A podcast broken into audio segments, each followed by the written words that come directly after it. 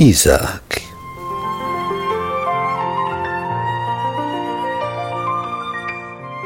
Lot und seine zwei Töchter kamen gerade noch rechtzeitig aus Sodom hinaus.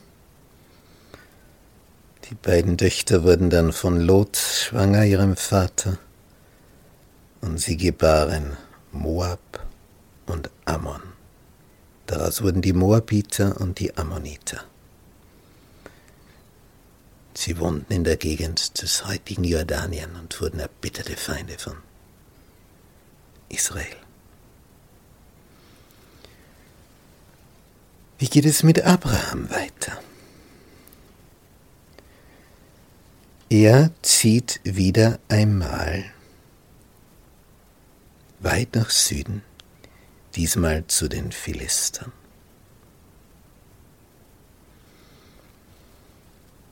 Und wieder verfällt Abraham in seine alte Rolle, hat Angst davor, umgebracht zu werden wegen seiner schönen Frau und sagt von Sarah, sie sei seine Schwester. Und der König von Gera, von dieser Philisterstadt, hört von ihr, wie sie gepriesen wird für ihre Schönheit. Und er schickt hin und lässt sie holen. So, was jetzt? Die Frau Abrahams. Die Mutter. Die Stammmutter. In den Händen eines Philisterfürsten. Was jetzt? Bei dem Pharao in Ägypten kamen dann die Plagen. Was passiert jetzt bei den Philistern? Gott kam zu Abimelech, das ist der Philisterkönig, des Nachts im Traum. Siehe, du bist des Todes um des Weibes willen, das du genommen hast, denn sie ist deines Mannes Ehefrau. Abimelech aber hatte sie nicht berührt. Herr, willst du denn auch ein gerechtes Volk umbringen? Hat er nicht zu mir gesagt, sie ist meine Schwester? Und sie hat auch gesagt, er ist mein Bruder. Habe ich das doch getan mit, mit einfältigem Herzen und, und unschuldigen Händen? Ich weiß auch, dass du das mit einfältigem Herzen getan hast. Darum habe ich dich auch behütet, dass du nicht wieder mich sündigest. Und ich habe es nicht zugelassen, dass du sie berührtest. Das ist ein hochinteressanter Text. Gott hat aufgepasst, dass hier nichts geschah.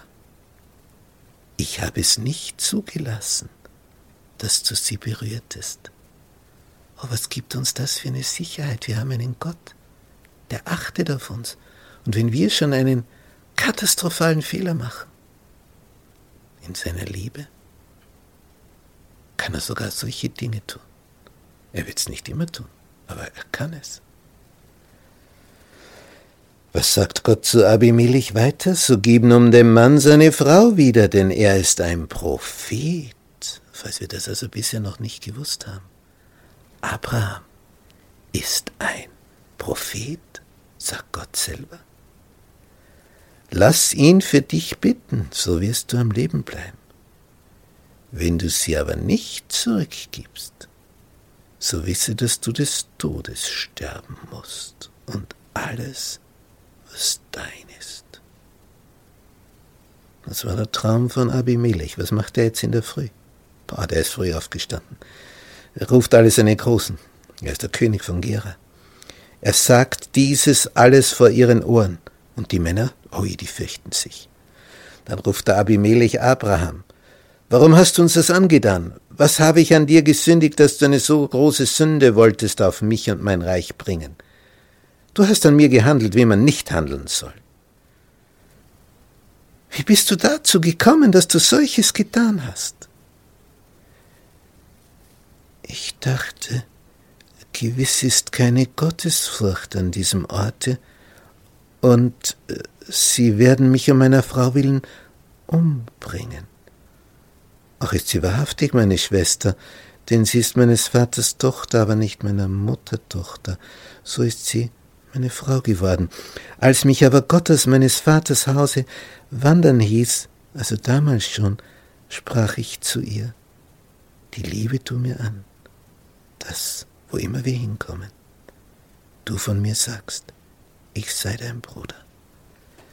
Das ist also das Gegenteil von Glauben, von Vertrauen. Er hatte Angst. Und Angst ist ein schlechter Ratgeber. Nun, was tut Abimelech? Er nahm Schafe, Rinder, Knechte, Mägde und gab sie Abraham und gab ihm Sarah, seine Frau, zurück. Siehe da, mein Land steht dir offen, wohne, wo dir's wohlgefällt. Was sagte zu Sarah? Siehe, ich habe deinem Bruder tausend Silberstücke gegeben. Das soll eine Augendecke sein für alle, die bei dir sind, dir zu gut. Damit ist dir bei allem und jedem Recht verschafft. Abraham betete zu Gott. Und jetzt erfahren wir etwas Hochinteressantes. Da heilte Gott Abimelech und seine Frau und seine Mägde, dass sie wieder Kinder gebaren. Denn der Herr hatte zuvor hart verschlossen jeden Mutterschoß im Hause Abimelechs, um Sarahs, Abrahams Frau will. Interessant, was hier da steht. So, wie geht es bei Abraham und Sarah weiter?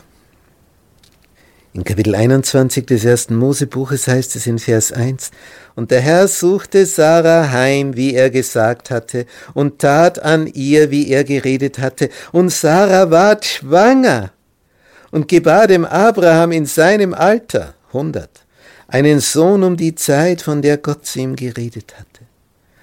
Und Abraham nannte seinen Sohn, der ihm geboren war, Isaak, den ihm Sarah gebar die ist jetzt 90. Und er beschnitt ihn am achten Tag, wie ihm Gott geboten hatte. Hundert Jahre war Abraham alt, als ihm sein Sohn Isaac geboren wurde. Und Sarah sprach, Gott hat mir ein Lachen zugerichtet, denn wer es hören wird, der wird über mich lachen. Wer hätte wohl von Abraham gesagt, dass Sarah Kinderstille und doch habe ich ihm einen Sohn geboren in seinem Alter. Und das Kind wuchs heran und wurde entwöhnt. Alles eitel Wonne. Tja, wenn da nicht noch Ismael wäre. Denn der ist jetzt 14, als der kleine Isaak auf die Welt kommt. Und für Ismael ist der Neue ein Konkurrent. Bisher war Ismael der Platzhirsch, der einzige Nachkomme und der Star.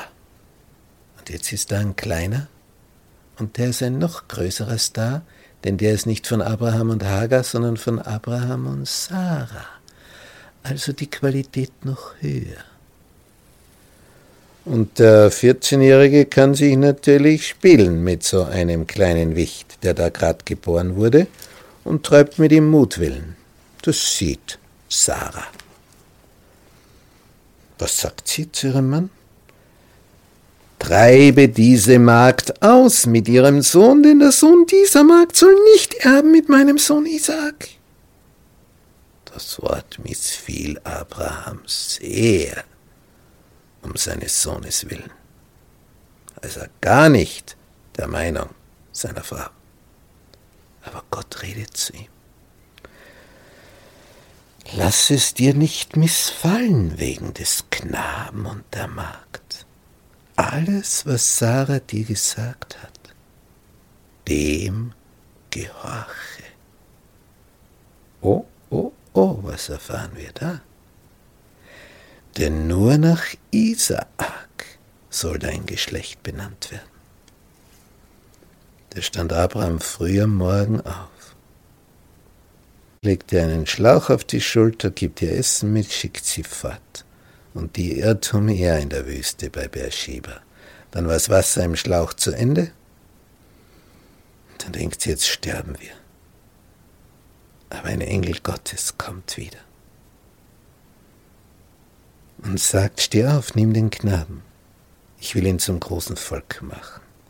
Und Gott tat ihr die Augen auf, dass sie einen Wasserbrunnen sah. Sie füllte den Schlauch mit Wasser. Sie tränkte den Knaben. Der wuchs heran, wohnt in der Wüste.